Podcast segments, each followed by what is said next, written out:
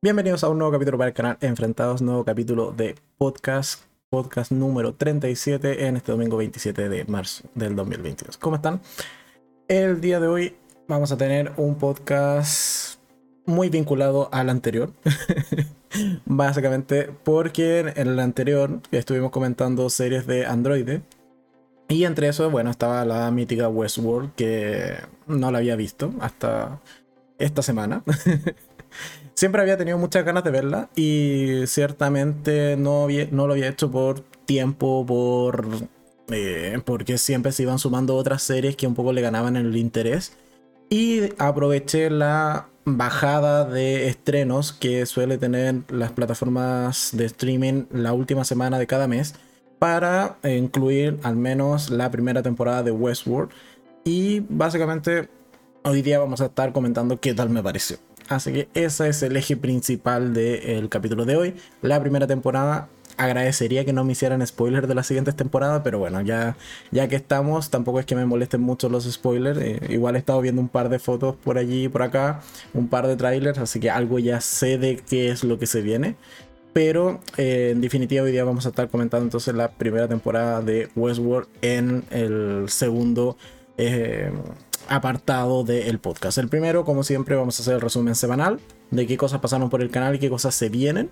Y en la última parte vamos a estar comentando tanto de Dropout, el capítulo 6, y el primer capítulo de la serie de Halo que se estrenó también esta semana. Así que en definitiva de eso va a tratar el podcast número 37 de Enfrentados. Y vamos leyendo los comentarios. Bueno, varios ya estuvieron saludando. Hola Luis, eh, voy a repasarlos. Eh, bienvenido al podcast. Lo mismo Ángel, lo mismo Inés. Bienvenidos los tres al podcast. Eh, ¿Qué más? Dice Luis. soy fanático de tu programa. que para no perderme el, comienzo. me estaba duchando y me caí. Pero no me puedo perder nada de nuestro podcast. Muy bien, muy bien, Luis. es importante estar acá en el podcast. Y eh, Ángel también se ríe de Luis. vale, entonces partamos con el resumen semanal. El día lunes comenzamos la semana con una serie surcoreana que está bastante buena. O sea, en mi opinión creo que es una muy buena serie. Es esta que está en Netflix y se llama Tribunal de Menores. Son básicamente, muy en resumidas cuentas, unos 5 o 6 casos eh, de crímenes y cosas bastante atroces y duras de ver realizadas por eh, adolescentes o niños principalmente y que son juzgados en este tribunal de menores. Puesto que la gran protagonista de la serie es una de estas juezas eh, que es bastante estricta y bastante dura en realidad para dar condena pero eh, de todas maneras trata de hacer bien su trabajo y eh, trata también de involucrarse correctamente con las víctimas y también con estos delincuentes y un poco de entender por qué lo están haciendo y aplicar el máximo o la máxima pena posible aun cuando sean niños. Así que es una serie que tiene 10 capítulos, si no mal recuerdo, de una hora más o menos por capítulo, que está bastante buena, a mí me gustó muchísimo el, todo el desarrollo del personaje principal de ser una mujer tan dura y posteriormente entender por qué es tan dura y qué cosas le pasaron y por qué realmente odia a los delincuentes adolescentes, así que o los delincuentes juveniles, ¿ok? Así que Tribunal de Menores, una muy buena serie en Netflix. Después el día martes estrené opinión respecto a una película, no recuerdo de qué país era, pero una película que se llama Cangrejo Negro es básicamente una película de guerra, o al menos ambientada en una guerra futurista, o que al menos eh, ocurriría en un tiempo más, tampoco tan lejano, pero sí en un futuro cercano más bien.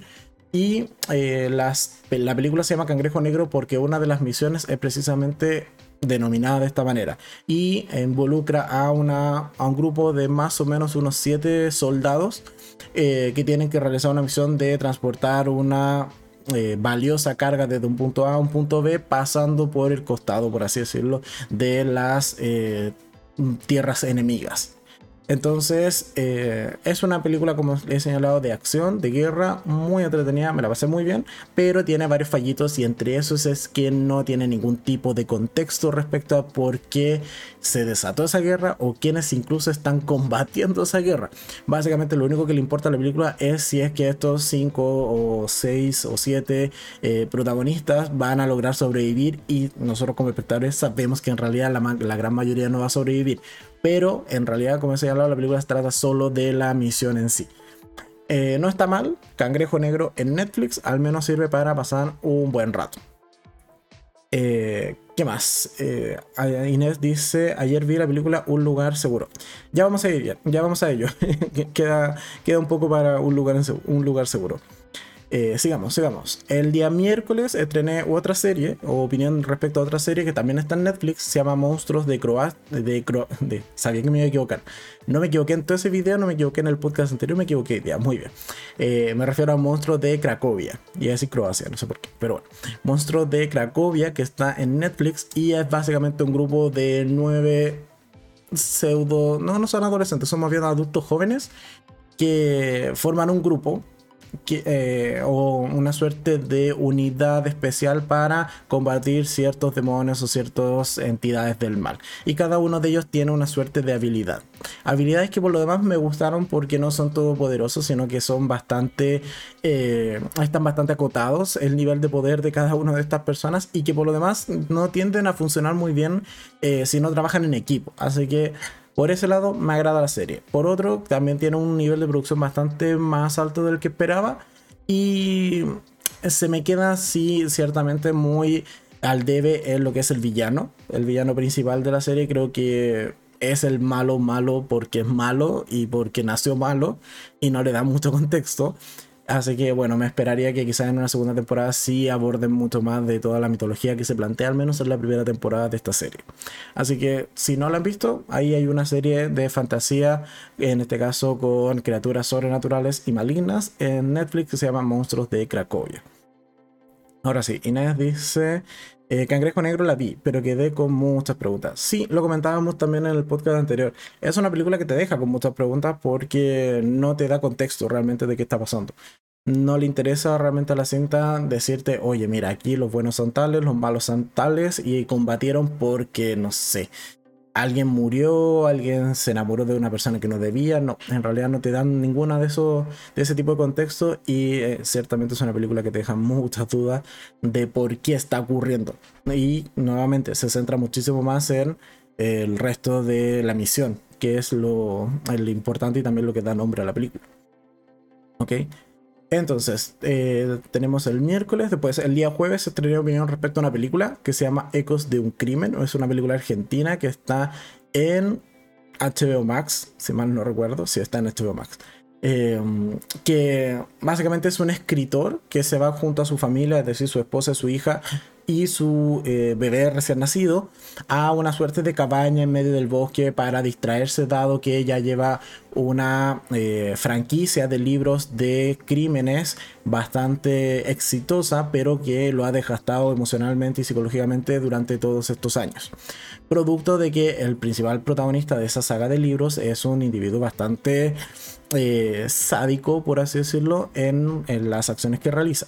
El punto es que este trastorno con eh, su propia novela ha ido eh, haciendo mella en su personalidad y vamos a ver que a inicio de la película va a tener unos una suerte de comportamiento errático el protagonista y posteriormente van a empezar a ocurrir una serie de cosas extrañas en torno a eh, su día o más bien la noche que van a pasar en esta cabaña junto a su familia. Y es una película que tiene bastantes giros, así que no diré más para no dar spoiler, pero que me gustó bastante. Ecos de un crimen está en HBO Max, como he señalado es película argentina.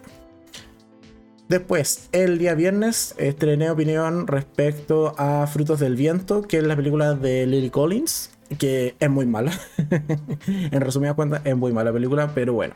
¿Por qué es mala? Básicamente, está Lily Collins y su esposo, que no me acuerdo el nombre del actor, pero se van, eh, ambos son, o sea, más bien el esposo es multimillonario y ella, bueno, como está casada, un poco como que asume la fortuna de su marido y se van de vacaciones a, su, a una casa en medio de la nada que tienen, que es maravillosa. El punto es que cuando llegan hay un individuo ocupando la casa porque, bueno, casa abandonada, toda amueblada y toda surtida de alimentos Un poco hay que usarla. Bueno, o al menos eso es lo que piensa este individuo que se encuentra en la casa. El punto es que después pasamos a una suerte de película más bien de secuestro, porque el individuo les empieza a exigir dinero por mantenerlos con vida y un poco para rehacer su vida.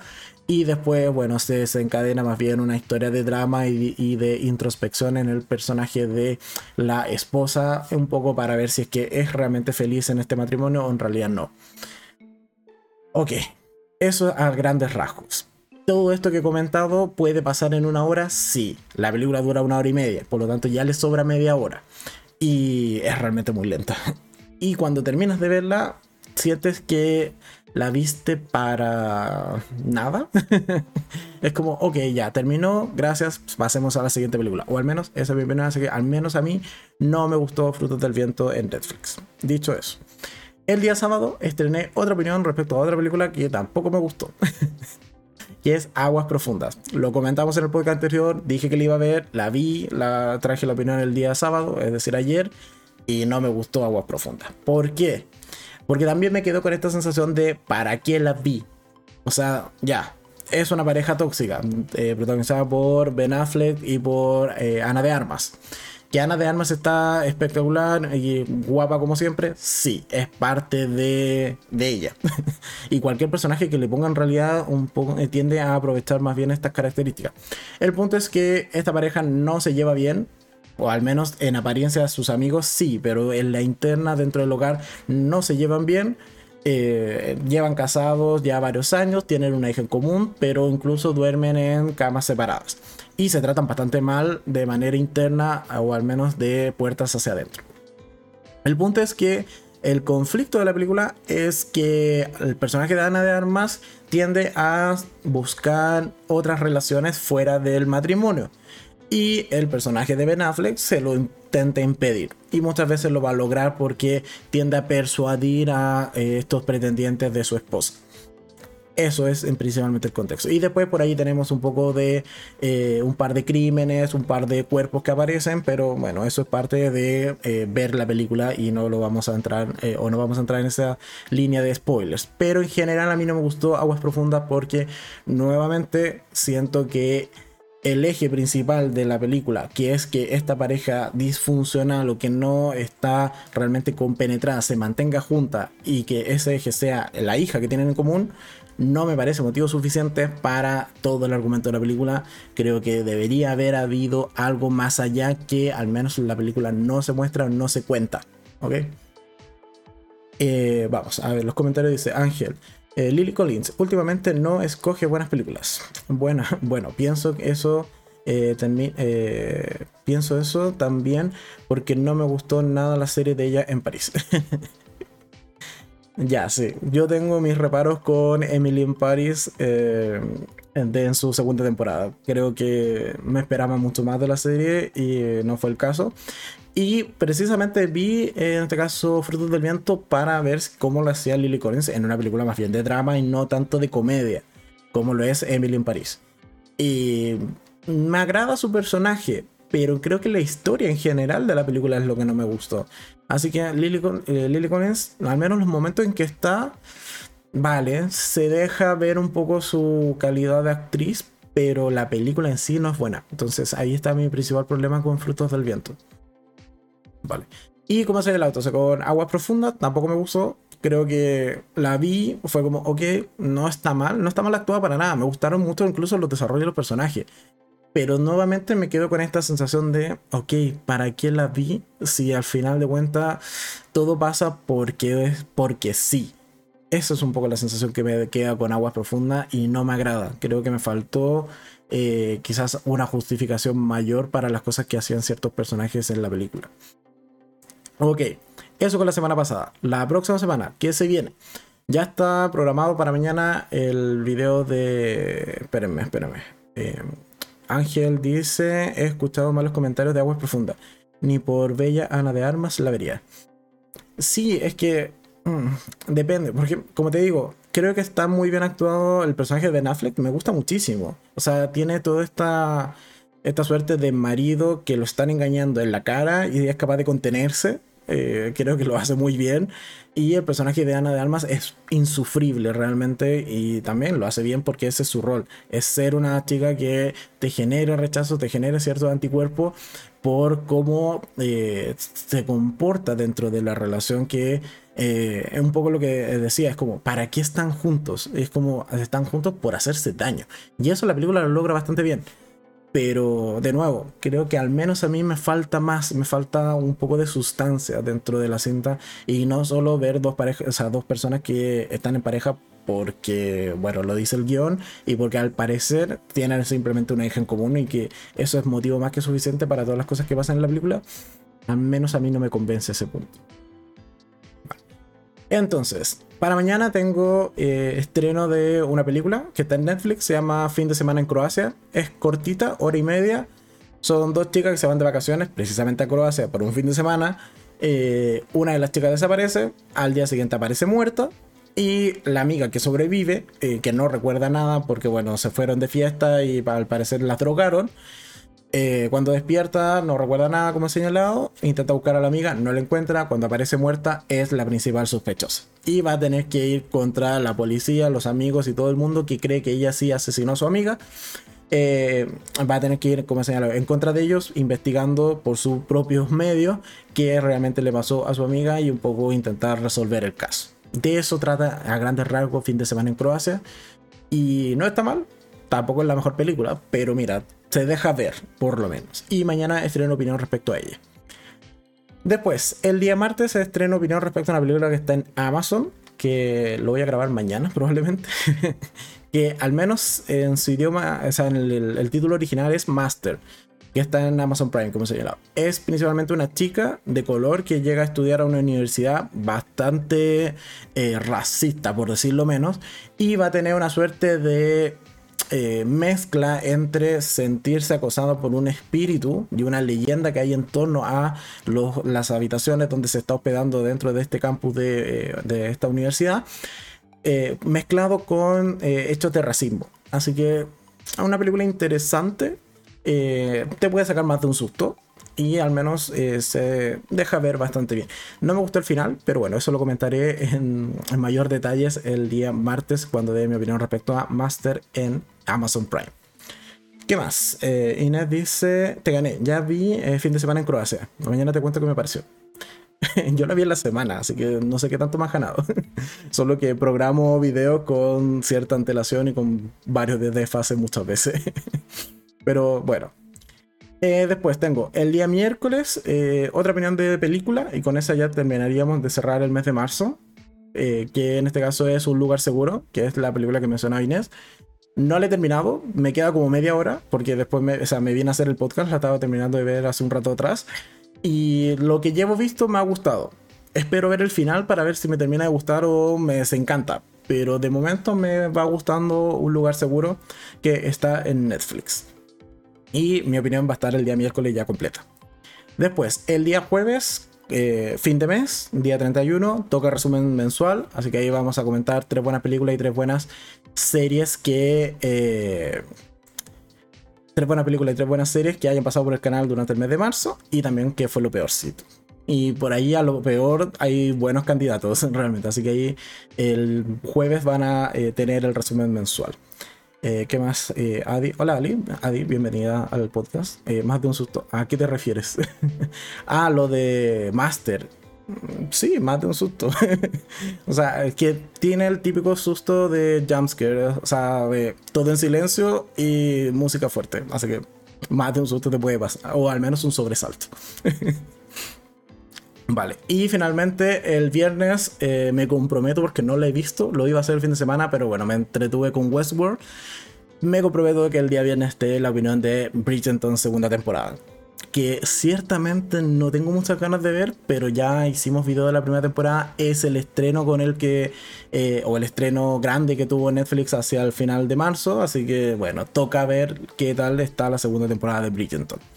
Espero que sea mejor que la primera, porque la, mi problema con Bridgerton es que me quitaron la ilusión o me quitaron el misterio porque hacia el final de la primera temporada te cuentan un hecho importante de la trama que se debió haber dejado en misterio, en mi opinión, y eso me quita un poco las ganas de ver realmente la siguiente temporada. Pero bueno, ahí vamos a ver qué tal está la segunda temporada de Bridgerton en Netflix, que tengo que ponerme a ver esta semana.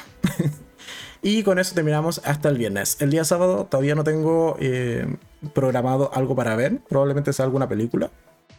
Y el domingo mm, me gustaría realmente ver la segunda temporada de Westworld, pero no creo que alcance, así que eh, de momento tampoco hay temática para el podcast del siguiente domingo.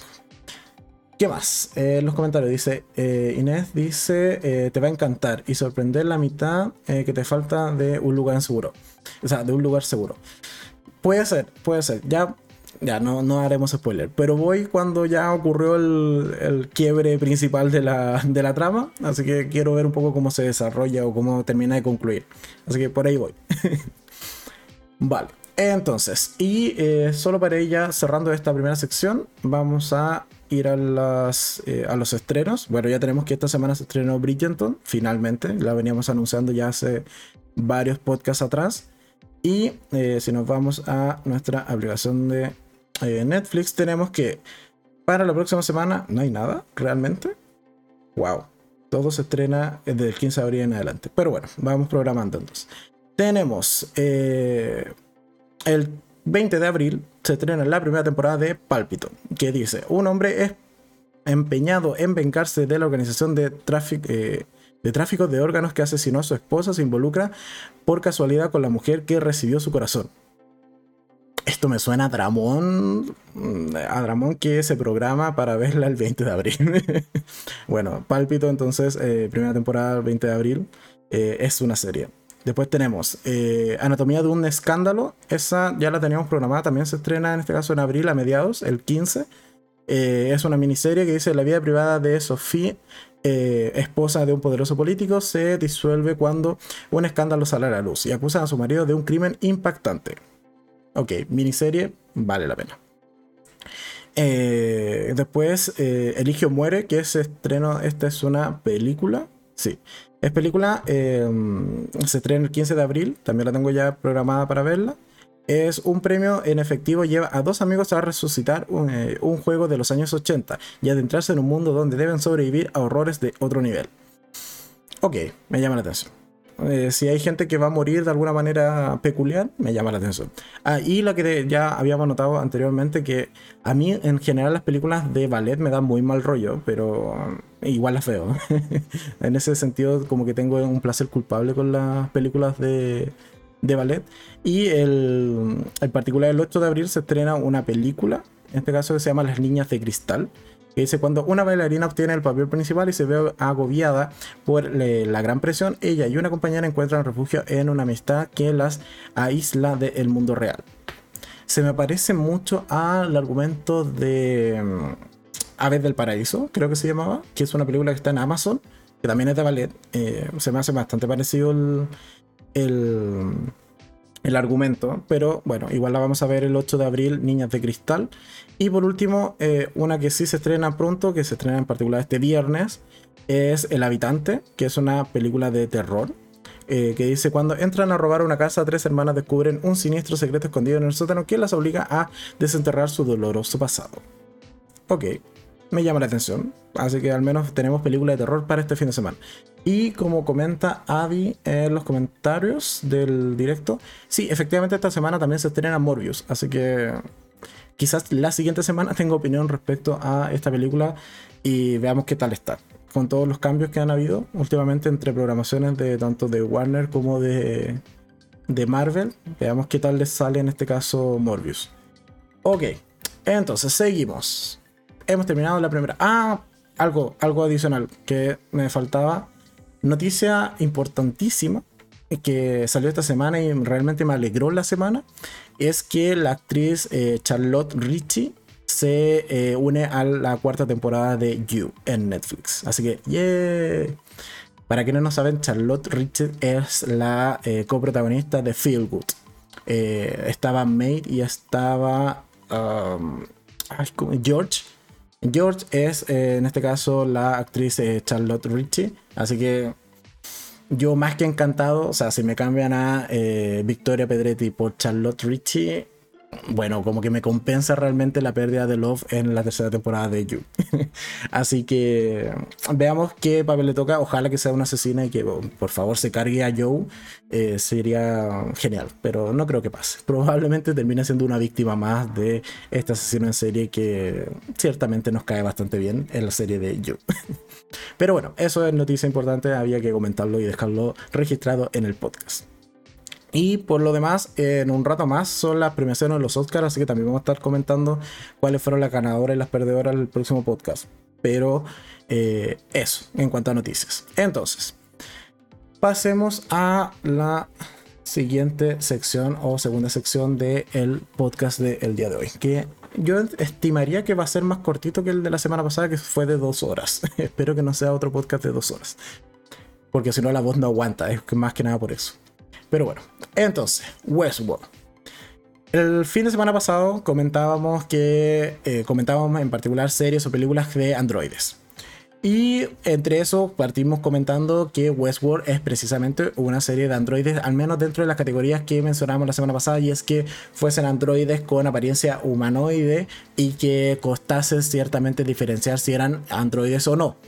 Y Westworld cumplía con todas esas eh, características. Así que allí también vi que varios de quienes participaron de ese podcast ya la habían visto, o al menos la primera temporada.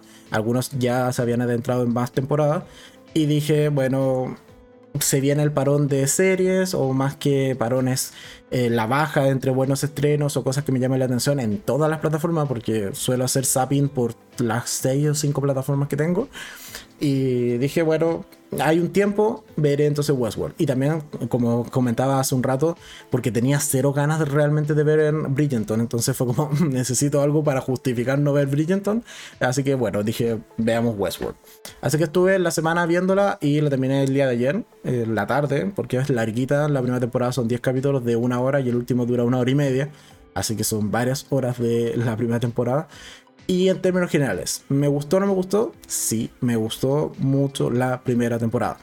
Reconozco que a momentos me perdí porque soy muy quisquilloso con los detalles de eh, el típico, hay un personaje que está herido o tiene una herida visible y si en la siguiente escena ya no tiene la herida, es como me empieza a hacer un cosquilleo, es como aquí hay algo que está mal. Y pasa mucho en Westworld y después al final entendí por qué, dado la la mezcla de temporalidades que caí redondito, en verdad nunca mm, se me pasó por la mente de que estaba viendo dos temporalidades diferentes en la primera temporada, mm, debo decir. Así que check por eso. Me gustó mucho, me la pasé muy bien. Me daba muy mal rollo la, o sea, los primeros 3, 4 capítulos de no identificar quiénes eran realmente androides y quiénes eran humanos. Porque ya, o sea, está la primicia de que los eh, anfitriones no pueden matar a los huéspedes. Vale. Pero igual veía que un par de robots le disparaban a las personas y era como, ¿por qué le está disparando si no le puede hacer daño? Pero bueno, después un poco se compensa con que son balas de salva o que al menos esas balas no le hacen daño y sí pueden matar robots. Es una cosa medio extraña, pero bueno, eh, un poco que era más que nada acostumbrarse a lo que eh, se estaba mostrando en pantalla. Eh, ¿Qué más? A ver, Inés dice, empecé a ver Westworld y eh, no muy enganchada, pero es porque me ha costado entenderla y eh, seguiré con ella. Muy bien. De hecho, bueno, pretendo dar como un resumen, o sea, un resumen más bien en cronológico, así que puede que haya un par de spoilers. Trataré, trataré de que sean los menos y no comentar el spoiler final de en que termina la primera temporada, aunque bueno, tiene ya tres temporadas, así que muy spoiler tampoco es, pero eh, respetaremos que Inés la ha comenzado a ver y todavía no la termina. Eh, después, eh, Luis dice, yo comencé a ver Westworld, pero todavía no la entiendo, pero se ve que es buena. Ok la idea un poco de, bueno, aparte de comentar qué tal me pareció, y después voy a entrar como en detalle con algunos personajes, es un poco darle de contexto, porque sí, cuesta entenderla. Yo también reconozco que siendo que me gusta mucho la ciencia ficción, me costó seguirle el hilo. Y sobre todo ya cuando eh, logré entender que no eran errores de, de récord o de continuidad en las escenas, sino que realmente lo que estaba viendo eran dos temporalidades diferentes, todo cobró sentido. Pero eso no pasa hasta el capítulo 9, entonces, o sea, perdón, hasta el capítulo 10. Entonces... Eh, me sentí un poco mareado o desconcertado gran parte de la temporada. Entonces, en un modo, a, a, en términos generales, un resumen, eh, para redundancia, general de la serie. Tenemos Westworld, que es un parque de atracciones. Para quienes no hayan visto la serie, por si acaso. Es un parque de atracciones eh, de la mano de la empresa Delos, que está guiada o comandada por, en este caso, por Ford, que es el personaje de eh, Anthony Hopkins. Entonces, en este caso, Westworld es un mundo o este parque de atracciones en donde tenemos a los anfitriones, que son estos robots con forma humanoide y que está muy bien lograda la interacción y que se realmente pasan todas las pruebas de Turing, Turing, sí, la prueba de Turing, de hacerse pasar por un humano. Entonces, en ese sentido, es un parque muy, muy realista y está ambientado en el lejano oeste. Y por otro lado, bueno, tenemos a los huéspedes que son las personas de verdad, de carne y hueso, que pagan por ir a este parque y vivir la experiencia de meterse en el lejano oeste y hacer lo que quieran realmente y literalmente con los, eh, con los huéspedes. ¿Ok? Siempre estoy seguro que me voy a equivocar entre huésped y anfitrión. Esa, perdón, era en este caso hacer lo que quieran con los anfitriones. Lo voy a anotar. Anfitrión. Anfitrión. Ok. Ya, porque si no me voy a equivocar. Eh, entonces, en términos generales, tenemos este parque, como he señalado, que, en donde pueden hacer cualquier cosa. Y realmente pagan por ir a hacer sufrir a los robots. O sea, es por ir a matarlos, desmembrarlos, ser partícipe de algún tiroteo, matar un par de personas, bueno, al menos de estos robots que simulan ser personas. E incluso está permitida dentro de, eh, esta eh, de este mundo las violaciones, por ejemplo. ¿Ok? ¿Qué más? A ver, Ángel dice, al principio sí es confusa, pero luego después de la mitad de la serie todo va, todo se va aclarando. Exacto, porque un poco lo que cuesta entender es, o al menos a mí lo que me costó entender es eh, dónde encajaba dentro de la historia el personaje que es este hombre de negro. Que si digo su nombre es alto spoiler, así que por eso me voy a omitir y lo voy a señalar simplemente como el hombre de negro. El punto es que me costaba mucho encajarlo, porque al principio me pensaba, ¿es un androide más? Y por eso es que puede matar, pero cuando le dispara, en este caso, en el primer capítulo, le dispara a Teddy, no le pasa nada. Entonces fue como, ah, entonces no eres un androide, eres una persona. Pero ¿por qué estás allí? ¿Y por qué eres como el villano? Claro, posteriormente a lo largo de la temporada se va entendiendo por qué en este caso ese es eh, un villano. Pero eh, me genera mucho, mucha duda este, más que villano, se aclara cuál es su rol dentro de este, de este juego este, o dentro de este mundo. Pero sí me genera mucha, mucha intriga y mucha confusión ese personaje. A ver, dentro de los personajes, o a ver, eh, como lo... Por allí vi un resumen que era como un resumen cronológico de las temporadas y creo que se entiende muy bien. La temporada en realidad, o dentro de lo que se cuenta en la primera temporada, la historia comienza en realidad 30 años en el pasado, cuando tenemos tanto a Ford como a Arnold, que son los dos creadores realmente del Westworld.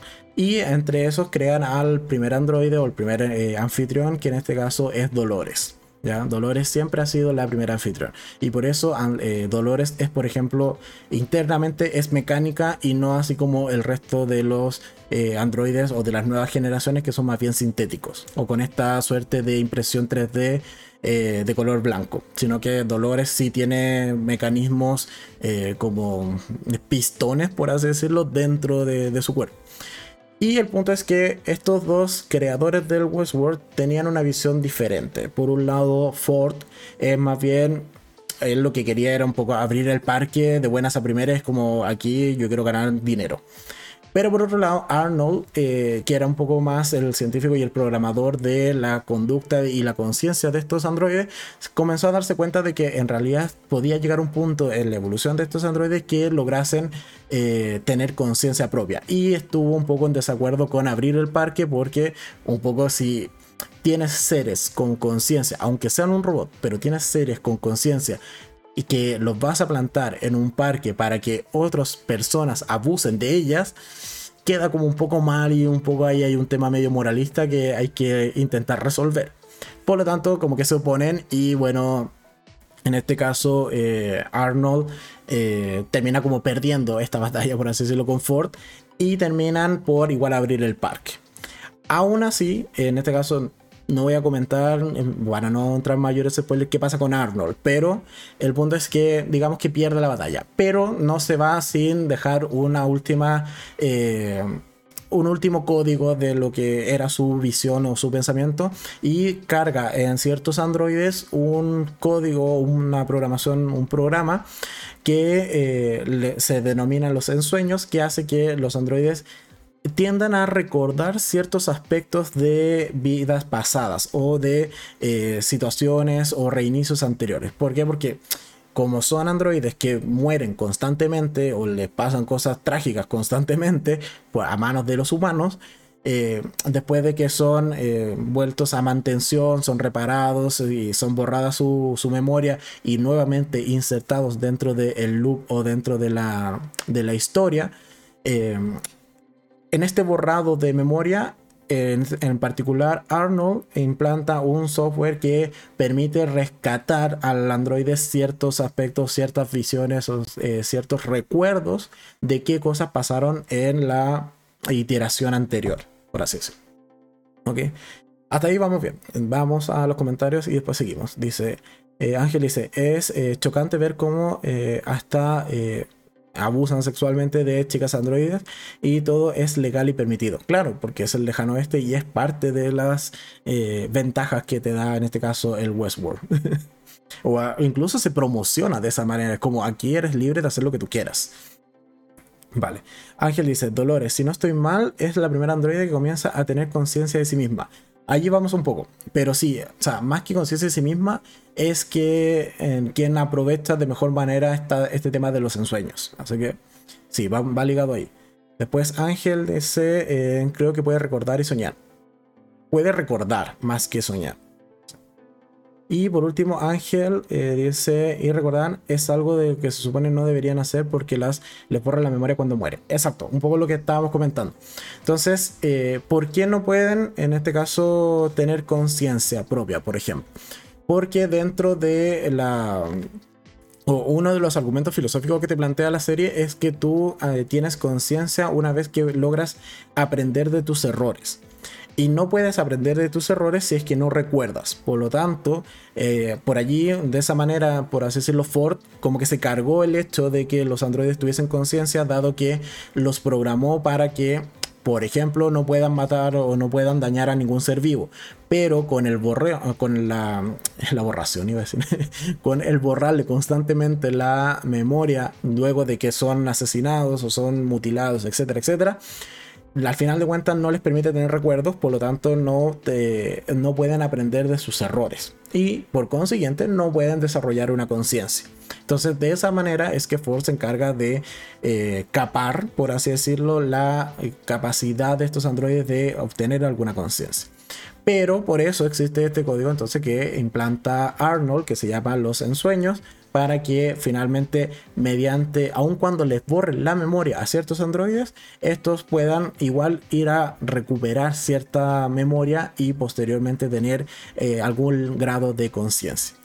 A mayores también, incluso por ejemplo para sabotear esta, esta implementación del parque a inicios, es decir, todo esto pasa 30 años atrás o 30 años en el pasado, desde la cronología temporal del presente de la serie. Eh, otra cosa que hace Arnold es que programa particularmente a, eh, en este caso a Dolores, con una personalidad alterna, que en este caso es la personalidad de Wyatt. Y esto sí es alto spoiler, pero bueno, había que explicarlo. ¿Por qué la programo con esto? Porque Wyatt es un poco el personaje que estaban desarrollando en su momento para ser el gran villano de todo el parque. Y un poco Arnold dice como, ya fue, no me quieres escuchar, no quieres eh, hacerme caso de no abrir el parque, me cargo todos los robots. Entonces carga con la personalidad de Wyatt a, Dolores y Dolores masacra a todo el pueblo. Pero aún así, después, bueno, igual lo reconstruyen y logran eh, reabrir el, parque y eh, todo tan normal. Así que Ford igual se sale con la suya de cierta manera y lanza el parque. Entonces, ahora ya estamos en el presente, donde tenemos a una serie de personajes que han ido a este parque, eh, han disfrutado sus bondades y de, lo, de las capacidades que allí te permiten. Y posteriormente, entonces tenemos todo un conflicto más bien de... Es como una subtrama más bien política y dentro de, o de, poder o del control realmente de, eh, del parque. Porque bueno, Ford ya está viejito, y eh, un poco como que la administración del parque ha ido notando ya todos estos eh, androides que han sido programados con o que tienen parte del código de los ensueños y han comenzado a ver comportamientos erráticos eh, que no responden correctamente a ciertas instrucciones, etcétera, etcétera, etcétera. Entonces, bueno, Ford principalmente entra como en esta en este juego más bien político en cómo de todas maneras ganar esta batalla y que no le quiten el control del parque. Y para eso, bueno, lo que hace es eh, eh, ir un poco sembrando más, eh, más ensueños en los androides para que quizás ahora que ya han pasado varios años se ha dado cuenta de que los humanos no van a seguir evolucionando y que realmente son un problema y que la siguiente, el siguiente paso en la evolución probablemente sí sea que los androides obtengan conciencia, bueno, un poco como que trabaja para eh, terminar de desarrollar esta idea, pero bajo sus propios términos y no como lo quería hacer Arnold en sus inicios del parque. Así que, en términos generales, el resto de la trama o de la, de la temporalidad presente es cómo estos androides poco a poco van recordando y posteriormente aprendiendo de sus errores y a mayores teniendo algún grado de conciencia en donde vamos a tener varios personajes, entre esos uno que me parece súper interesante que es Maeve, que es esta chica que partió siendo la eh, dueña del burdel que hay en el pueblo y que posteriormente recuerda que en realidad tenía una vida mucho más sana y con su hija en medio de un, campo y en una casa eh, simplemente, o sea, bastante humilde, pero bueno, al menos era feliz con su hija. Y eh, después vemos cómo eh, le han borrado esa, esa memoria o esa historia y ahora en el presente está simplemente volviendo a tomar conciencia, volviendo a recordar esas cosas y posteriormente termina revelándose en algún momento eh, de cara a los humanos. Así que eso en términos generales es la primera temporada de Westworld. ¿Me gustó? Sí, me encantó. A ver, ¿qué más? Inés dice, tú y Ángel me terminaron de convencer con la serie. Sí, y como he señalado, en particular he tratado de dejar de lado gran parte de los spoilers importantes como eh, por ejemplo, cuál es la verdadera identidad del hombre de negro. Que cuando lo vi fue como, wow, no me lo esperé. Está muy bien, lo entiendo, pero wow, no me lo esperé. y eso pasa en el capítulo 10, así que hay que esperar a, ese capítulo. Eh, a ver, ¿qué más eh, de la serie? En general me gusta lo de toda la filosofía o toda esta este mensaje de qué es conciencia y si que en algún punto los eh, androides pueden tomar conciencia y qué implicaría ello. Me gustó mucho de la primera temporada ese concepto, cómo se aborda, eh, los giros que tiene esto, como he señalado, de en algún momento darse cuenta, o al menos yo darme cuenta de que eh, en realidad siempre estuvimos viendo a, en particular, el personaje de Dolores en dos temporalidades diferentes me gustó muchísimo, no me lo vi venir. Eh, otras cosas, eh, por ejemplo, Bernard, me gustó mucho el personaje de Bernard. Ese no me sorprendió el giro que tiene, sí me lo veía venir, eh, así que ese no me sorprendió para nada, pero me agrada mucho Bernard. Me gusta cuando entra como en crisis de, wow, ¿qué, qué soy y por qué estoy acá? Me gusta mucho. Maeve, reconozco que no me gustaba del todo. Me creo que me hubiese gustado más que ese rol, por ejemplo, lo desarrollase eh, Clementine. Creo que me falta Clementine. No sé si puede aparecer en las otras temporadas, pero me, quedó un poco al debe. Me hubiese gustado más que el rol de Maeve lo tomase Clementine. Creo que me gustaba más allí. Porque creo que era quien al menos en pantalla veíamos que la había, ah, había sufrido más. Salvo que después, bueno, cuando nos cuenta la historia de Maeve, sí le entendemos por qué está tan cabreada. Pero eso, y Teddy. Teddy es un chiste. Yo creo que Teddy es el personaje meme de la temporada porque si alguien lleva un conteo de veces que muere, creo que fácil supera las 10 veces. es muy chistoso. Pero lo que me pasaba con Teddy y que posteriormente lo entendí era que era uno de los personajes que más rechazo me generaba con esto de no ser consistente sus heridas. Por ejemplo, era como, tú estabas muriendo una escena atrás y ahora estás bien, ¿qué te pasa? Pero después se explica, solo que me generaba ese conflicto cuando estaba viendo la serie. Vale, Ángel dice, esos recuerdos eh, de la chica del burdel creo que eran eh, implantados para manipularla, o sea, falsos. Hace años que la vi, así que no estoy seguro. Lo, no, no realmente. Los sueños de. Bueno, esto sí es spoiler, pero los sueños que tiene Maeve o estos recuerdos con su hija sí son reales. Y es una situación traumática que vivió a manos de, en este caso, el hombre de negro, para no dar su nombre. Pero sí son reales y es producto de que eh, Ford implanta en, dentro de su código los ensueños es que los puede recordar y es todo parte del plan que realmente tiene Ford para que ciertos androides eh, tomen conciencia de sí mismos y entre esos liderados o más bien guiados por en este caso por el personaje de Maeve que fue uno de los primeros androides que sin realmente tener este, este código como activo mostró rasgos de conciencia. Entonces, sobre todo con este hecho traumático que, eh, que ocurre con su hija y que hace que posteriormente el personaje de el, hombre de negro, lo vamos a seguir llamando así, se obsesione con lo que es el laberinto y todo lo que ello implica eh, en toda esta analogía que se hace en la serie en torno al laberinto. Así que eh, no, no eran falsos, eran ciertos. O al menos eso es la primera temporada. Después, si se dice en la segunda que no, que eran falsos, bueno, puede ser. Pero al menos en lo que he visto de la primera temporada, allí sí se deja eh, establecido que eran verdaderos esos sueños. Así que en general, me gustó la primera temporada. Tengo ganas de ver la segunda, pero bueno, tengo que ver Bridgerton, lamentablemente. o si no, me iría en maratón de nuevo con la segunda temporada.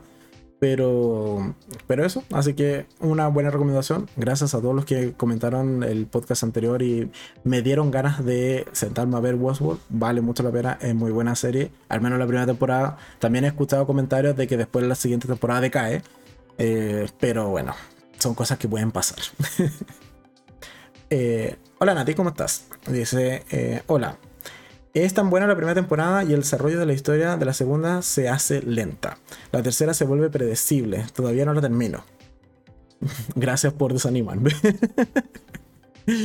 Pero trataré de ver igual la segunda temporada porque, bueno, al menos me gustaron mucho los personajes. Eh, Nati, eh, ya que estás y ya has visto la segunda, ¿en la segunda vuelve el personaje Ford o no? Me queda mucho esa duda. Dado el final que, tiene, que tenemos en la primera temporada, me, me preocupa el personaje Ford. ¿Puedes confirmarme? Aunque sea spoiler, no me importa. ¿Me puedes confirmar si vuelve Ford? o el personaje de Anthony, de Hopkins, a ese me refiero. Eh, ya, ¿qué más? Eso en cuanto a Westworld. Mientras eh, me spoilean en, el chat. Eh, en general, buena serie, sí, buena serie, vale la pena también. espero terminar de ver la segunda y la tercera, al menos antes de que se estrene la cuarta, así la podemos traer con capítulo diario en los podcasts de los domingos. Pero em, en general, buena serie. Voy a tratar, como he señalado, de ver el resto de la temporada eh, en estos días. O quizás, quizás a finales de abril podríamos hablar de la segunda temporada. Así cuando de nuevo tengamos este como bajada en los estrenos de Netflix o en las plataformas de streaming. Y eh, tenga un huequito, por así decirlo, para eh, meter la segunda temporada de Westworld, también podría ser una buena opción. ¿Qué más? Ángel dice, dicen que la mejor fue la primera temporada. No he visto las otras. Mira, mira. Gracias por seguirme desanimando. ok, entonces, eh, aquí con, hasta aquí con Westworld. Siguiente sección del eh, podcast del día de hoy para que no estemos dos horas. Vamos a ir un poco comprimiendo la, la, narrativa de, de este podcast. Y tenemos que, vamos a hablar entonces del siguiente capítulo o el capítulo número 6 estrenado esta semana de Dropout. A ver, ¿qué pasó este capítulo o en esta semana? Seguimos con la decadencia de nuestra querida eh, Elizabeth. Pero algo que ya me preocupa es que, bueno, reconozcamos que sabemos a lo que va a ir eh, esta serie en general. O sea, es un caso de la vida real y sabemos en qué va a terminar. Es más, hemos visto fragmentos de, por ejemplo, el juicio en los capítulos anteriores. Así que mucho spoiler no es. Un poco esto es, sabemos que va a terminar siendo condenada o al menos llevada a juicio y veamos cuál es el camino que recorrió para llegar a esa instancia. De eso va la serie. Entonces, lo que vemos en, esta, en este capítulo 6 estrenado esta semana es que es 6, estoy seguro que es 6, pero me quedaba la duda cuando hice la ficha.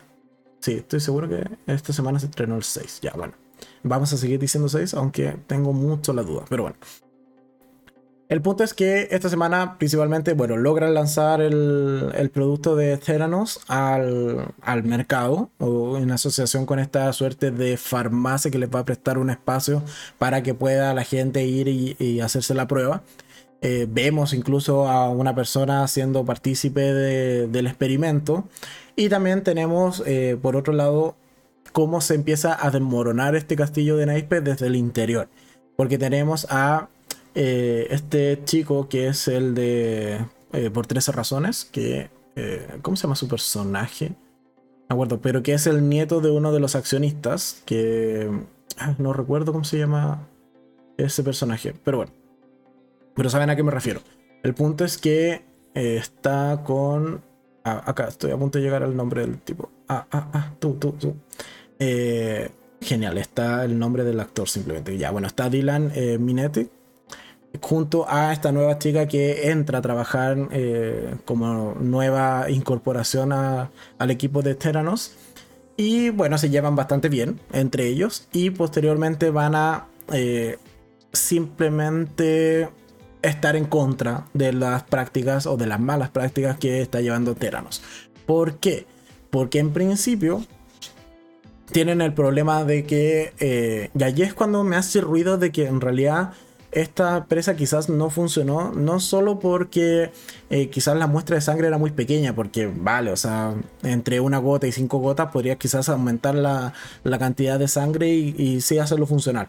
Pero otro punto que me, que me molesta a nivel de empresa es que no tienes preocupación por la logística, no tienes preocupación por los procesos, no tienes preocupación por las finanzas, o sea, administrativamente la empresa está muy mal dirigida y eso me hace dudar incluso de que quizás ese es el motivo por el que realmente Theranos no funcionó, más que el que no haya sido una idea bien llevada a cabo. Pero bueno, son cosas que pasan. El punto es que, por ejemplo, eh, ¿a qué me refiero? Eh, por el lado financiero, bueno, están súper endeudados y tenían que salir con el producto como fuese al mercado, si no ya la empresa no tenía eh, más capital para seguir funcionando. Primer punto. Por el lado de la logística, se menciona en el capítulo de que tenían problemas con la refrigeración o la eh, mantención eh, correcta de las muestras. Que muchas de ellas, por ejemplo, las muestras de sangre las dejaban al sol, se secaban y después se volvían inservibles para finalmente eh, pasarlas por esta prueba o por estos exámenes. Entonces ahí ya tienes un problema, como he señalado a nivel logístico, de cómo traspasar esta, esta muestra de sangre desde el lugar de, eh, de recolección hasta finalmente tu laboratorio. Y que de nuevo me hace, hace ruido porque se supone que la máquina que implementan en esta suerte de farmacia debiese allí mismo, in situ, dar los resultados. Entonces ahí ya de, nuevo te queda la duda de, oye, al final de cuentas ustedes son un laboratorio que se está saltando todas las regulaciones porque dicen no ser un laboratorio, pero, o sea, para poder salir al mercado tuvieron que funcionar realmente como laboratorio. Es recolectemos muestras y después que la analicen en otra parte. Y allí me llevo a de nuevo al tema de los procesos, porque ya, una cosa es que te llegue la muestra estropeada y después que tengas que adulterar ciertamente la muestra de sangre, porque es muy poca sangre, tengas que eh, echarle, no sé, una serie de sustancias para que se amplifique la muestra y tengamos algo que sí se pueda trabajar, pero que evidentemente va a distorsionar los resultados. Entonces, es una tormenta perfecta. Tienes eh, mala finanza, mala logística, mala administración y malos procesos. Entonces, pero de nuevo, esto me deja muy en duda de, ¿es por eso que realmente falló la empresa? ¿O es que en realidad era una idea totalmente inviable? Y, que al final de cuentas Elizabeth eh, Holmes no supo eh, plasmarla con los resguardos que correspondían, con la logística que correspondía, con los procesos, etcétera, etcétera. Entonces me queda mucho esa duda dentro de lo que llevamos de la serie y por otro lado, bueno, tenemos a una Elizabeth eh, que ya está desatada, o sea, le importa nada lo que opine el resto. Y aún así, incluso el mismo nieto de uno de sus principales accionistas y financi eh, eh, le dice: Oye, aquí hay cosas que, que huelen a que está mal hecha y te aviso porque, bueno, eres como de la familia, no queremos que esta empresa fracase. Y lo que hace Elizabeth es como, usted toma sus cosas y se me va. Yo no estoy acá para escuchar sus críticas. Así que tome sus cositas, váyase y después a la, a la otra chica también. Un poco es como, mira, usted es joven, viene recién entrando, su primer empleo. ¿Realmente quiere salir mal dentro de esta industria? ¿O se queda más bien calladita y deja de joder? Entonces, desde ese punto de vista, Elizabeth está desatadísima en esta temporada, o al menos en el capítulo que pasó. Y yo esperaría que eso siguiera escalando en el 7 y en el 8 ya fuese el, clímax de su locura o de, su descontrol. Y por otro lado, bueno, Sunny que sigue siendo, o sigue teniendo este rol que ciertamente no me lo esperaba, pero la serie al menos me está dejando mucho esta sensación de que gran parte del caos y de los problemas que estaba teniendo Teranos es precisamente por la administración de Sunny, que no lo hace bien y que lo único que le importa es, por ejemplo, como lo señalé en el capítulo, de salir a la bolsa y con eso un poco forrarse y desaparecer. e irse a Dubai y desaparecer. Cosa que pueden hacer, o sea, que suelen hacer eh, muchas personas realmente cuando tenemos este nivel de estafa o este tipo de estafa. Pero bueno, son cosas que pueden pasar. Así que en general me gustó el capítulo.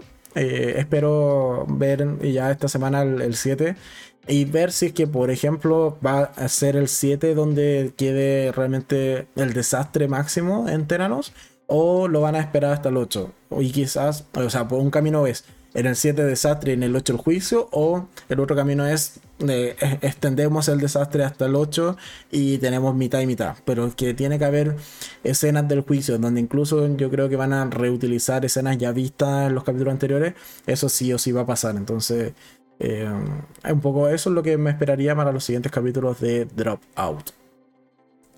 Eh, ¿Qué más? ah, Nati me, responde la pregunta anterior. Dice como si aparece Ford en otras temporadas.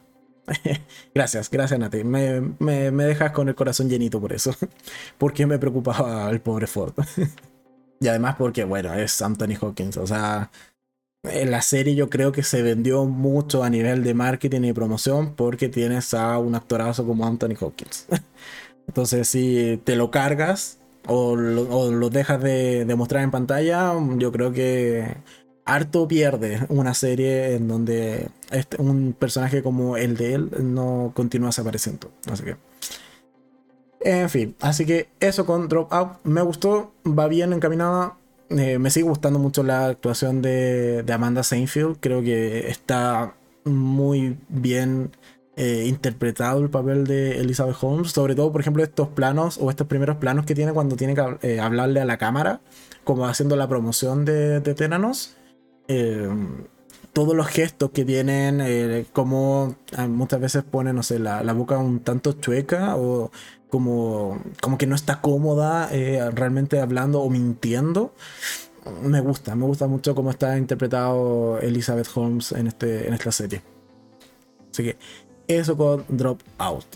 Y finalmente ah, hemos llegado a la última parte del podcast del día de hoy, que ya casi llevamos una hora de podcast, que vamos a hablar de esta serie que ha sorprendido a todos los escépticos, o al menos con su primer capítulo, que es la serie de Halo o de Halo o como le quieras llamar, acá le llamamos Halo simplemente.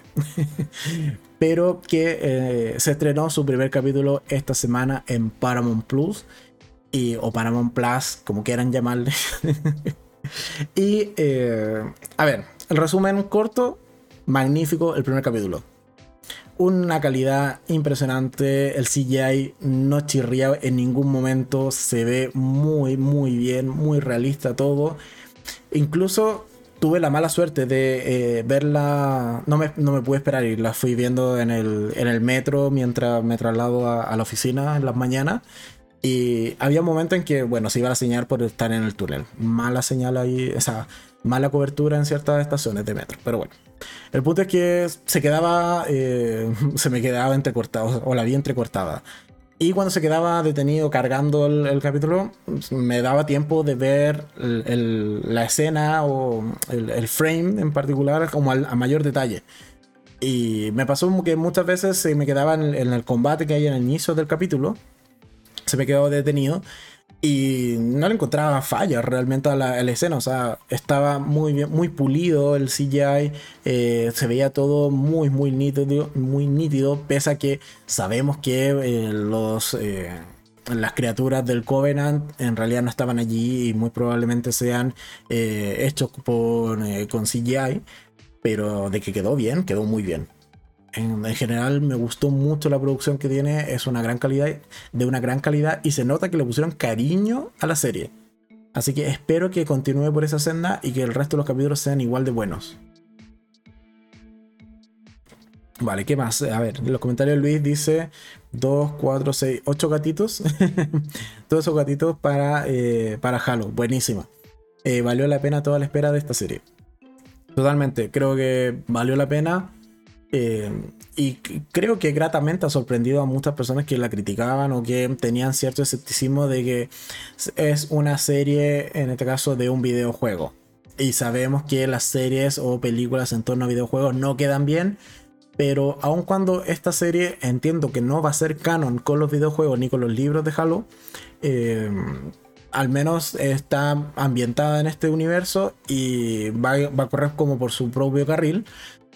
Y eso me gusta porque le da cierta libertad al final de cuentas a la historia que nos van a contar y por sobre todo a que tengamos un eh, contenido o un material que pueda llegar a ser de mucha calidad, aun cuando los videojuegos son muy entretenidos y el material adicional que existe en torno a esta franquicia también.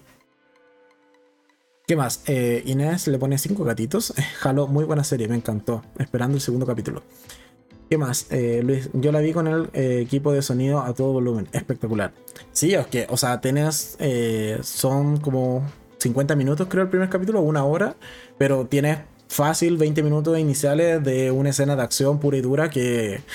Oye, les quedó muy buena. O sea, no tienen nada que envidiarle la calidad de un de Mandalorian, por ejemplo. Incluso diría que me gustó más estas escenas de acción o de combate en Halo que en la misma eh, de Mandalorian de que es eh, franquicia de Star Wars. O sea, ese es el nivel. Tenemos a Disney detrás. Pero me gustó más la escena inicial o la escena de combate acá de Halo. Siendo súper franco. Eh, ¿Qué más? Eh, Ángel dice, ¿le hace honor al videojuego? Sí, eso me gustó mucho. No solo por las armas que... O sea, como yo ya señalé, en los podcasts anteriores que de, Halo he jugado solo el 1 porque mm, en realidad nunca tuve como una máquina o un computador muy muy potente cuando era niño y adolescente. Y el 2 nunca lo pude instalar por recursos de equipo. Entonces yo ahí ya solté Halo y nunca más volví a jugar. Pero el 1 sí lo jugué muchas veces y eh, me generaba esta nostalgia de eh, los sonidos. Eh, hay una parte donde a, Master Chief se le descarga el, escudo que, que tiene eh, en su armadura y está el sonidito clásico de la recarga, me encantó. Eh, vemos eh, los rifles de asalto, las granadas que son ya un clásico, vemos armamento de, los enemigos o de los miembros del Covenant que también son clásicos del videojuego, así que sí, yo creo que le hace mucha justicia al videojuego. Y sobre todo, por ejemplo, estas escenas que tenemos en algunos instantes en primera persona, en donde básicamente lo que ves es el rifle delante de la cámara y muy igual a una escena de juego del videojuego. Eso también quedó muy bien logrado. ¿Qué más? Nati dice, muy esperado y buen primer capítulo. Los más fans muy satisfechos con la calidad. Es que es eso, yo creo que muchos tenían este miedo de, oye, pucha, otra serie de basada en un juego que es bastante mítico, o sea, hasta el asistente de Windows se llama Cortana. O sea, eso yo creo que no es casualidad. Pero entonces tenía mucho, eh, mucho fandom detrás que estaba un tanto escéptico, pero yo creo que con el primer capítulo lo lograron. Esperemos que el resto, que no sea solo el primero y que el resto mantenga la calidad, mantenga el, el interés en los espectadores y que no decaiga. Pero de momento me agrada bastante lo visto. Hay personajes que son bastante misteriosos, personajes que no existen en los videojuegos, que dan eh, valga la redundancia, mucho juego de cara al guion, de cara a la historia que nos van a contar en la serie, así que le tengo fe, le tengo fe y partió bien. ¿Qué más? Eh, Ángel dice, eh, se debieron gastar un dineral en CGI que, que está muy bueno. Sí, totalmente. Pero es que, a ver, tenemos una serie que está basada en el futuro, en el 2500 y algo. Eh, con muchos eh, ah, uso de tecnología o tecnología de punta, o sea, las naves espaciales, los ambientes, eh, los mismos, las mismas armaduras de, en este caso, de Master Chief y del equipo Silver, si no me equivoco, que, se llama, que son los tres que, compañeros de, que, de los otros Spartans que acompañan a Master Chief. Entonces, para recrear todo eso de manera realista, y que no se viese como un cosplay barato, por ejemplo, la armadura de Master Chief, tenías que meterle presupuesto al, CGI y tenías que, tenías que gastarlo, o sea, no, no quedabas de otra, o te quedaba mal, porque hacerlo todo con eh, efectos prácticos mm, creo que no, no daba, no... Ah, y por, lo general, como, o sea, como, como señalado, me gusta el resultado. Me gusta lo, lo visto, al menos en el primer capítulo. Eh, ¿Qué más? Luis dice, hay que comprar el Funko para tu colección. Si sale un Funko de Cortana, sí, lo, compraría para la colección. Porque la, colección que tengo de Funko son solo mujeres. Entonces, a lo más podría ser de Cortana o de algún otro personaje de los que hemos visto ahora, como la doctora eh, Catherine Halsey o de, de One. No me compraría un Funko realmente. Pero de la doctora sí, puede que sí. Pero si hay de Cortana, de Cortana sí o sí me, compro uno. Eh, a ver, ¿qué más? Bueno, un poco en resumen del capítulo. Tenemos el. Me tomé mi apunto, acá está. Tenemos el inicio con, con esta misión donde, que ocurre en Madrigal, que es esta, este planeta donde están los rebeldes, que son rebeldes en torno a esta unión. Eh, tiene un nombre, pero es la Unión, no, no recuerdo cómo se llama, pero quienes son eh, como este bando que al final del día termina enfrentándose posteriormente al Covenant. Eh, entonces tenemos esta primera misión donde, bueno, llegan estos eh, miembros del Covenant a destruir el, mundo, el planeta realmente, o al menos matar a todos los que estén allí presentes. Algo que también me gustó es que la serie es bastante más brutal de lo que me esperaba. O sea, ver desintegrarse un par de personas no me lo esperaba. Y ciertamente dije, mira, es un detalle que me agrada. bien por eso. si vamos a ver gente morir por estas armas de plasma super poderosas, bien, bien. Quiero ver que esa persona estalle. Así que eso es un bonito detalle que tiene esta serie. Porque no, o sea, como que le queda un agujero eh, muy a lo, Star Wars, un agujero ya cauterizado. No, a mí eso no, no me gusta realmente. O sea, si la persona tiene que estallar, que te lo muestren y que talle. ¿Qué más? A ver, Nati dice. Eh, eh, al fandom. Sí, totalmente. Yo creo que sí. Que lo hicieron bien. Eh, y por eso también me queda un poco este temor de. Ojalá que no sea solo el primer capítulo para un poco usarlo de tapabocas, como dice Nati. Sino que el resto de la serie siga en la misma calidad. ¿Qué más dice? Esperemos que el desarrollo de la historia también sea bueno. Eso mismo. Y como señalaba, tengo entendido, o sea, por lo que vi, investigué rapidito hoy día, tampoco es que me senté por horas a investigar, sino una, investigación bastante ligera. Eh, entiendo que la serie no está basada realmente, o no es canon, o sea, no va a seguir una historia canon de, los libros y de, la, o de los videojuegos. Entonces eso te da mucha más libertad para contar una historia propia y que esté buena. Así que esperemos que ese sea el caso. ¿Qué más? Ángel dice, no creo que se mantenga ese nivel de acción. Pero Ángel, la, fe es lo último que se pierde. Pero sí, entiendo por dónde vas. Yo tampoco creo que veamos el mismo nivel de disparos, todo, porque tienen que tener, o sea, tenemos que tener capítulos de transición y capítulos donde se desarrolle la trama. Entonces, de que van a haber capítulos donde va a bajar el nivel de acción, sí, es necesario incluso. Así que ya, estoy de acuerdo. Eh, tal vez eh, alternarán eh, más con las dramas, con más con dramas que con que con tanto escenas que necesiten CGI o efectos especiales o efectos prácticos, bien. y financieramente sería muy difícil mantener algo así en toda la serie. Claro, sí, sí, totalmente. Salvo que seas un Amazon y te hayan encargado de hacer la serie El Señor de los Anillos, que va a ser la serie más cara de la historia. no, no tienes en verdad presupuesto para mantener eh, este nivel eh, de CGI, de escenas de acción, de eh, efectos especiales en general, que como lo he visto en, la en el primer capítulo. Yo creo que por allí puede haber un capítulo similar en intensidad en torno al 5, por ejemplo, y después ya hasta el final el 8 que va a ser el final de temporada porque hay que un poco también administrar los recursos y el resto de los capítulos, bueno, será un poco para ir contándonos la historia, ir armando personajes, armando tramas y subtramas. Que de momento ya eh, el primer capítulo te deja bastantes eh, eh, hilos por donde tirar. O sea, tenemos un primer vistazo a lo que posteriormente va a ser Cortana. Y yo creo que eso ya es un tema importante.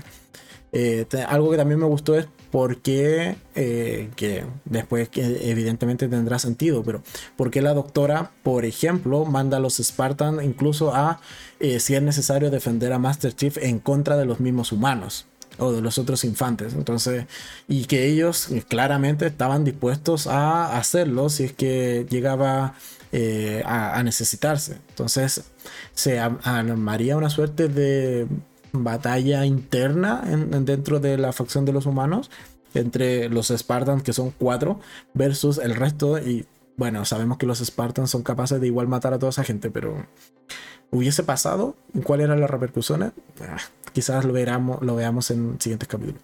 Pero entonces, bueno, teníamos esta misión inicial, después tenemos este objeto extraño que yo creo que va a ser el, gran motor de toda la, trama de esta temporada, de un poco descubrir qué es, por qué está allí, cuáles eh, son realmente sus implicancias, por qué es que hace que Master Chief tenga, eh, nuevo, o tenga recuerdos de su pasado, etcétera, etcétera. Yo creo que es importante y también cómo es que este objeto está vinculado con el Covenant, quién es esta chica extraña eh, humana que tiene el Covenant y que al menos predijo o supo eh, decir dónde iba a estar este objeto. Eh, entonces son varias cosas que van a... Yo creo que el eje, el, eje principal de la temporada va a ser ese objeto. Y después, bueno, todo lo que ya vimos que son cosas que hemos señalado que me gustaron. Que son los trajes, las, las armas, los combates. En general creo que el primer capítulo cumple, cumple muy bien, sale con quizás un sobresaliente, podría ser, pero que de que te dan ganas de ver un segundo capítulo y seguir viendo la serie, de momento es un sí rotundo. Yo creo que eh, lo hicieron bien, partieron bien y tengo muchas ganas de ver un segundo capítulo esta semana cuando se estrene el jueves, si no me equivoco, se está estrenando eh, Halo, si, si mal no recuerdo, creo que es miércoles o jueves por ahí, pero eso en cuanto, en cuanto a esta serie. Eh, por lo que han dicho en los comentarios, creo que también les gustó. Así que me agrada que sigamos comentando en los siguientes podcasts eh, qué tal nos va apareciendo capítulo tras capítulo y un poco ir adentrándonos en esta mitología que nos va a presentar la nueva serie de Paramount Plus que se llama simplemente Halo. Y con eso ya finalmente vamos llegando al término del podcast del día de hoy. Como les señalaba, la temática del siguiente podcast todavía no la tengo definida. Es muy poco probable que sea de la segunda temporada de Westworld. Me gustaría, sí, pero tengo que ver Bridgerton. Eso ciertamente me va a condicionar a que quizás no me termine gustar la temporada, pero bueno, son cosas que pasan. Eh, ya vi la duración, son capítulos de una hora y hora, a veces un poco más de una hora. Eso también me desmotiva, pero bueno, ya, hay que trabajar. Eh, es lo que toca. Y ojalá que esté buena la temporada y me termine eh, cerrando la boca y haciéndome cambiar de opinión y valorándola con por lo menos cuatro gatitos. ¿Que vaya a pasar? Yo creo que no, pero bueno, la, esperanza es último que se pierde. Así que nada más, muchas gracias a todos los que participaron en el podcast del día de hoy, que fue más... Eh, más monotemático, si se quiere, solo hablando de Westworld de la primera temporada, que agradezco que me hayan convencido ciertamente de verla. Es una muy buena serie, o al menos su primera temporada me gustó muchísimo. Eh, voy a ver las siguientes, no sé cuándo, pero voy a ver las siguientes, sobre todo también esperando al estreno o haciendo la previa al estreno de la cuarta temporada que se estrena este año. A más o menos a mitad de año se espera que esté estrenándose en HBO Max. Así que eso, ¿qué más? Eh, Nati dice, ¿podrías ver la película de Westworld? Me, llama la atención. Sí, yo creo que le voy, le voy a echar un ojo eh, para ver qué tal, qué tal está. Vi un par de... No, no los vi. Sé que hay videos de resúmenes, pero no vi los resúmenes. Así que si, me, si, tengo tiempo, me voy a echarle una mirada a Westworld. Quizás cuando comente la segunda temporada en, alguno, en algún otro podcast, eh, para ese día sí vea la película antes. Así tengo quizá un poco de comparación y podemos comentar al respecto. ¿Qué más? Ángel, eh, muy buen podcast. Muchas gracias, Ángel. Eh, sé que es una serie que eh, ya habías visto y te gustaba, así que eso también ayuda a que quizás encuentres mejor el podcast del día de hoy. ¿Qué más, Luis? muy buen podcast y buena semana para todos. Lo mismo digo, muchas gracias. buena semana para todos. Muchas gracias a todos los que participaron del podcast y del chat en directo yo ya me voy a ir despidiendo y para eso tengo que soltar una cosita acá. Listo. Muchas gracias a todos y como siempre, bueno, más o menos en una hora más va a estar ya disponible este capítulo en formato de podcast, es, decir, subido a Spotify, eh, iBox y otras plataformas más de podcast. Abajo en la descripción encuentras siempre los enlaces que se comentan en la primera sección, es decir, con el resumen semanal, enlaces a las principales eh, listas de reproducción del canal y también a las redes sociales por si, bueno, me quieren seguir en o seguir al canal, más bien en Instagram, Facebook, aunque nadie usa Facebook hoy en día, pero bueno, también hay un canal, hay una página de Facebook del canal. Y también en Twitter, que no lo suelo usar mucho, no me gusta mucho, de hecho no me gusta para nada Twitter, pero Instagram sí es una plataforma que me gusta, así que por ahí suelo comentar más cosas. Eh, y eso, nada más, ya leyendo los últimos comentarios, dice Inés, eh, gracias, excelente podcast, felicidades y un saludo para todos los de chat, que tengan una buena semana, lo mismo, buena semana para todos. Y Ángel dice, eh, último comentario, evidentemente este es el último, dice, se viene una serie de India y tiene buena pinta, se llama Mai. si tienes tiempo, mírala, es para abril. Ok, me la apunto apenas me salga recomendada. Asumo que es en Netflix, así que cuando me salga eh, dentro de la programación de Netflix, ahí me la apunto y la vamos a estar viendo en abril. Y esperemos que esté en el resumen eh, mensual de abril como una de las mejores series que haya visto. Pero bueno, eh, un saludo a todos, buen inicio de semana y con eso nos despedimos. Muchas gracias a todos, nos vemos mañana a las 8 de la noche, hora de Chile, en video tradicional. En este caso, comentando qué tal me pareció fin de semana en Croacia, que está en Netflix. Así que nada más, muchas gracias, nos vemos. Chao, chao, que estén bien.